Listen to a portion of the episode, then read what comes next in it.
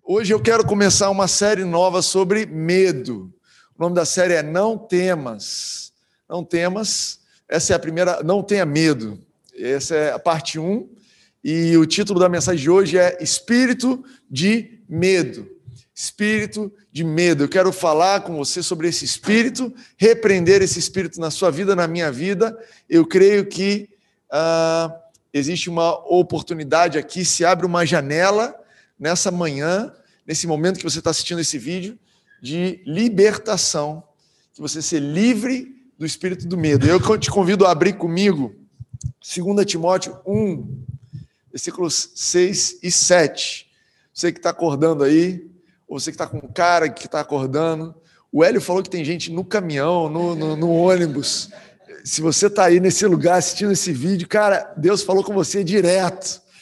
Enfim, 2 Timóteo 1, 6 a 7 diz assim: Por essa razão, torno a lembrá-lo. Então, Paulo escrevendo a Timóteo: Por essa razão, torno a lembrá-lo de que mantenha viva a chama do dom de Deus que está em você, mediante a imposição das minhas mãos. Então, Paulo está dizendo para Timóteo: Timóteo, eu lá no passado ministrei a você, você recebeu de Deus dons e eu quero te encorajar a manter vivo, a despertar. Algumas versões dizem despertar aquilo que Deus já te deu. E ele justifica, ele fala, porque Deus não nos deu espírito de medo. Algumas versões dizem espírito de covardia ou de timidez.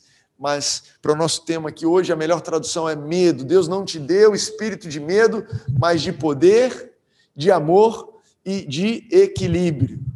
Olha que interessante. Paulo estava mandando uma mensagem para Timóteo dizendo assim: Timóteo, eu sei que você está sendo desgastado, eu sei que você está sendo é, tentado, está sendo é, é, consumido pelas coisas da vida, e em especial o espírito de medo é o que tem tentado você, mas Deus não te deu espírito de medo. Deus não te deu esse espírito, isso não vem de Deus, essa, essa influência de medo sobre as nossas vidas não foi dada por Deus. Deus, pelo contrário, nos deu o espírito de poder, de ousadia, né? algumas versões dizem ousadia, mas espírito de poder, de amor e de equilíbrio. E como é que é, acontece, né? Esse, esse, como é que acontece esse desgaste da vida? Como é que a gente, como é, como é que a nossa fé ela se desgasta? Um dos caminhos que Paulo está dizendo aqui é o medo. É, existe uma história na Bíblia de Jesus estava dormindo no barco e as ondas vêm e os discípulos se desesperam, são, são é, é, pegos nesse espírito de medo e Jesus, eles acordam Jesus, Jesus vai, repreende, mas Jesus vira para eles e fala assim: Cara, ó, olha o que diz aqui. Por que vocês estão com tanto medo? Isso está em Mateus 8, Marcos 4 também diz isso. Por que vocês estão com tanto medo, homens de pequena fé? Como é que a gente vence esse espírito de medo? Eu acredito que Paulo dá o recado aqui. Ele fala: olha, é através do espírito de poder, amor e equilíbrio. E é isso que eu quero falar para você nesse breve momento. Espírito de poder, dinamis, né? Às vezes, o nosso medo ele vem de uma sensação de impotência. Entende isso? Às vezes, você sabendo que não sabe nadar, você tem medo de pular na água, porque você sabe, eu não vou conseguir lidar com isso, eu não tenho poder, eu não consigo lidar com essa situação. O espírito de medo, ele não é um medo normal que você tem, de, que te protege, que muitas vezes é bom. O espírito de medo é uma opressão maligna que vem te dizer que você é incapaz, impotente, você não tem poder contra nada da sua vida e que você está debaixo do domínio do mal. O espírito de medo é um espírito que quer te dominar através de uma sensação, de uma certeza, uma convicção de impotência em relação às coisas. E aí o medo toma conta de você. Mas olha o que diz Lucas 4, diz assim, olha, todos ficaram admirados e diziam uns aos outros, que palavra é essa, falando de Jesus, que palavra é essa? Até os espíritos imundos, ele dá ordem com autoridade e poder, e eles saem. Sabe, as pessoas ficavam impressionadas por Jesus naquela época e as pessoas continuam impressionadas por Jesus hoje, no momento de hoje, porque, cara, quando você ouve as palavras de Jesus, elas não são só uma religião, não são só uma filosofia, elas não consistem só em bons bons hábitos, mas consiste em poder para a sua vida. Jesus é o poder para hoje, para aqui. Ele é poderoso para o que você está passando nesse momento. Ele é poderoso para lidar com todas as situações. E aí a Bíblia nos conta histórias de homens de poder que vinham a Jesus pedindo, procurando milagre. Né, você sabe da história do centurião? Não sabe dessa história? O centurião dominava, ele era, ele era um romano num, num, num, país, numa terra que eles tinham conquistado pela força. Era um homem que tinha poder. Ele vira para Jesus e fala assim: Olha, Jesus, eu mando uma pessoa aí, ela vai, eu mando ela voltar, eu tenho muito poder.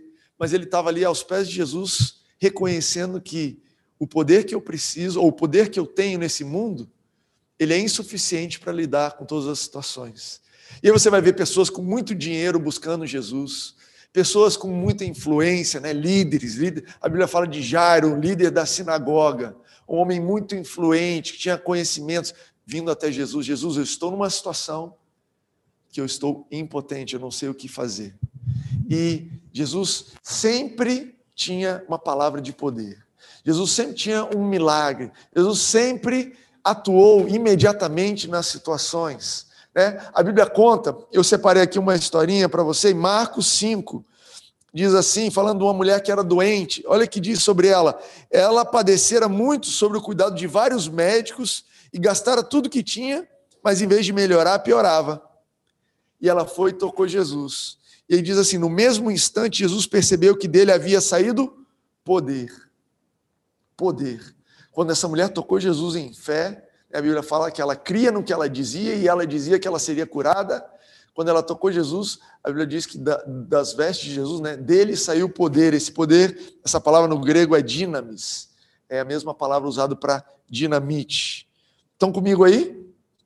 Tem alguém aqui nesse estúdio que está comigo? Estão todo mundo, um, cada um tenso com um lugar, com o outro. Concentra aqui comigo.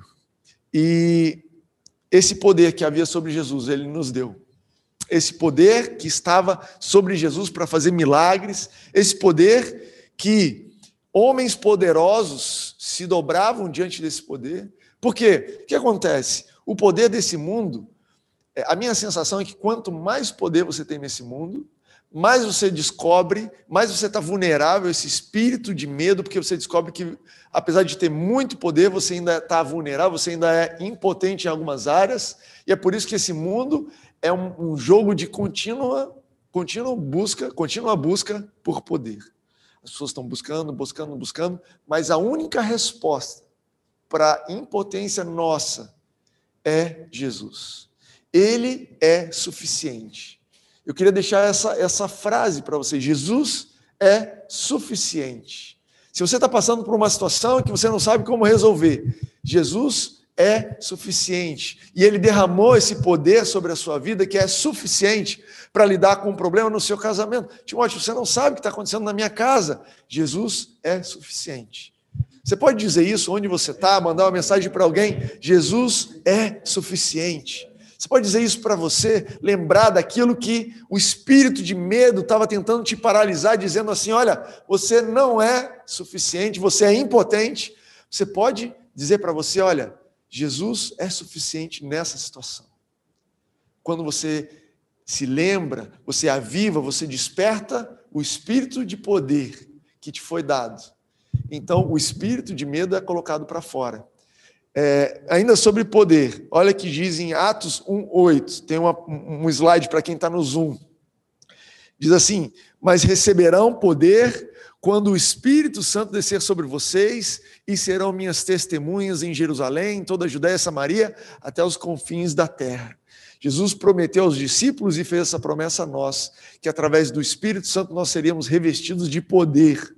Poder para quê? Para testemunhar, para experimentar, para exibir esse poder de Deus que combate todo espírito de medo. Sabe, eu creio que você foi chamado para ser alguém que destrói esse espírito de medo onde você está. Eu sei que nós, nesse tempo que nós estamos vivendo, o espírito de medo parece estar reinando, mas ele não é mais poderoso que aquilo que está em você. O espírito de medo, ele não tem poder sobre a sua vida se você depositar a sua certeza em Jesus. E você pode não só ter ousadia, ter esse espírito de poder sobre você para o seu benefício, mas você pode transbordar isso para as pessoas ao seu lado. Você entende isso? Entrar num grupo. Você acredita no poder de Deus através da sua vida impactando um grupo de WhatsApp? Oh, isso precisa de fé, hein? Grupo de WhatsApp eu não sei. Pois é, é a, a sua participação, os seus comentários, a, a sua, a, a forma como você coloca os fatos. Uau! Colocando, mostrando para as pessoas que existe um Deus que é suficiente, que Ele é por nós e que Ele nos deu esse Espírito através do Espírito Santo. Amém? Esse é o primeiro, primeiro espírito que lida com o espírito de medo, é o espírito do poder. O segundo é o espírito de amor, que em grego é ágape. Ágape. Eu não sei se você sabe, em português nós usamos a palavra amor para tudo, né? Para um monte de coisa. Em grego, eles tinham palavras diferentes para aquilo que nós chamamos de amor.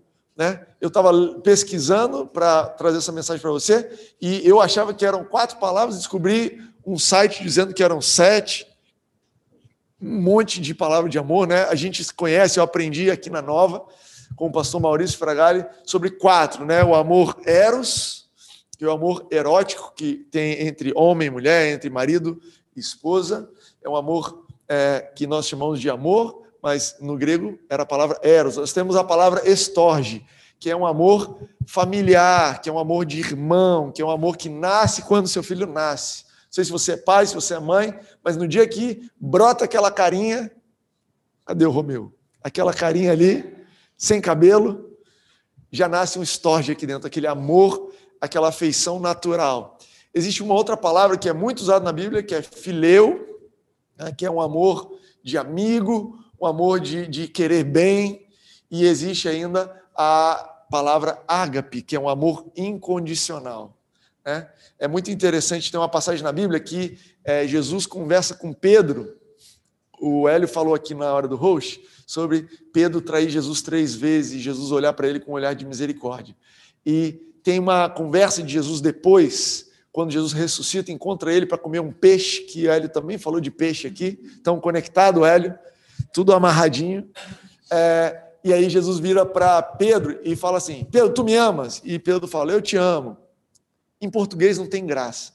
Mas em grego, Jesus fala assim: Pedro, você me ágape, você tem amor incondicional por mim? E aí Pedro responde: Jesus, você sabe que eu tenho filéu por você. Eu tenho amor de amigo, mas incondicional eu não tenho. Aí depois ele fala: Olha, se você me ama, apacenta minhas ovelhas. Segunda vez, Pedro, você me ágape, você tem amor incondicional por mim? E Pedro fala: Jesus, você sabe que eu te traí três vezes, eu não tenho amor incondicional, eu tenho amor filéu por você. E aí Jesus fala: Olha, então apacenta as minhas ovelhas. E aí, por fim, Jesus vira para Pedro e fala assim: Pedro, você me filéu? Você tem amor de amigo por mim? E aí Pedro fala: Não, esse amor eu tenho. Eu te amo. Você sabe todas as coisas, Jesus. Você sabe que eu tenho filéu por você. Então apacenta as minhas ovelhas. Né? Um diálogo sobre esse amor incondicional. E qual é a história desse amor incondicional? Esse amor incondicional é um amor que só pode vir de Deus. E aí a Bíblia diz o seguinte: que o amor ágape, o amor incondicional, ele lança fora todo medo. Anotei aqui para vocês, está em 1 João 4,18. No amor não há medo. Esse amor aqui é o amor ágape. No amor ágape não há medo, ao contrário, o perfeito ágape expulsa o medo. Ele expulsa o medo. Agora presta atenção: o amor expulsar o medo não é um sentimento botando para fora outro sentimento. Ah, eu tinha um sentimento de medo e agora que eu tenho o um sentimento de amor, eu estou é, botando para fora o sentimento de medo. Não. O que a Bíblia diz é que você foi transportado, você foi resgatado de um reino que do domínio das trevas, e esse reino de domínio das trevas era onde você vivia debaixo do medo. Você foi resgatado do domínio das trevas e você foi transportado para o reino do Filho amado. Você foi transportado, transportada para um reino de amor. É esse amor ágape incondicional que te transporta, que te resgata do domínio das trevas que lança fora o medo. O medo é lançado fora porque você não precisa mais, você não está mais debaixo do domínio das trevas, debaixo do domínio do maligno, você agora está num reino de amor. Mas, Timóteo, eu continuo vivendo em Ipanema, continuo vivendo no Leblon. Você não está mais vivendo em Ipanema e Leblon, quero te dizer isso. Eu sei que vocês amam o bairro de vocês, eu amo o meu bairro também, mas eu hoje vivo no reino do Filho amado, um reino de amor incondicional. E aí eu quero falar para vocês, uma das armadilhas da fé, uma das armadilhas da, dessa questão toda é você achar que é o seu amor por Deus que vai expulsar o medo. É uma armadilha da fé. Você achar que é pelos seus méritos, pelo seu esforço, que você pode, a, expressando o seu amor por Deus, como? Através da obediência, ah, aí eu ser livre do medo. Isso é uma, isso é uma, é uma pegadinha, uma armadilha. Por quê? Porque enquanto depender do seu amor, é pelo mérito, é o quanto você fez. E se é quanto você fez, se é mérito, é condicional. Você entende que não existe mérito incondicional? Então, enquanto você depende do seu amor por Deus, você está no nível de amor condicional. Hoje eu estou respondendo, amanhã eu não estou. Pedro entendeu isso aí rapidinho. Mas Deus ele queria derramar sobre nós um amor incondicional, então ele precisou mandar Jesus para cumprir a lei, para que o nosso relacionamento com Deus não fosse mais baseado naquilo que nós fazemos, condicional, mas naquilo que ele faz por nós, incondicional. Jesus morreu na cruz para abrir espaço, para tirar a lei, abrindo espaço para o amor incondicional. Você consegue crer nessa manhã, nesse momento, que Deus te ama de forma incondicional? Você consegue receber esse amor? Entender que não tem condição? Você consegue entender como Pedro entendeu que Jesus, apesar de eu te amar de forma condicional, tem dias que eu estou mais inclinado a te amar, tem dias que eu estou menos inclinado. O seu amor por mim, ele é incondicional. Você consegue entender isso? E olha isso, que interessante. Mesmo, mesmo capítulo 1 João 4 diz assim: Nisso consiste o amor incondicional. Nisso consiste ágape. Não que nós tenhamos amado a Deus, mas que Ele nos amou e enviou o seu Filho. O desafio de ser amado é um desafio de entender que não é pelos seus méritos. Você não tem como merecer isso daí. O mérito ele exclui o ágape. E aí quando você entende esse amor, então eu quero ler com você para finalizar Romanos 5. A gente vai finalizar hoje com poder e amor. Eu não vou conseguir avançar para equilíbrio.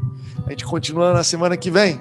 Mas Romanos 5, 8, e depois pulando para o 10, diz assim: Mas Deus demonstrou, Deus demonstra seu amor por nós. Algumas versões dizem assim: Deus prova seu amor por nós. Cristo morreu em nosso favor quando éramos pecadores. Essa é a prova de amor por você. Mas Deus, será que você vai me abençoar hoje? Meu querido, eu provei meu amor por você quando você era inimigo.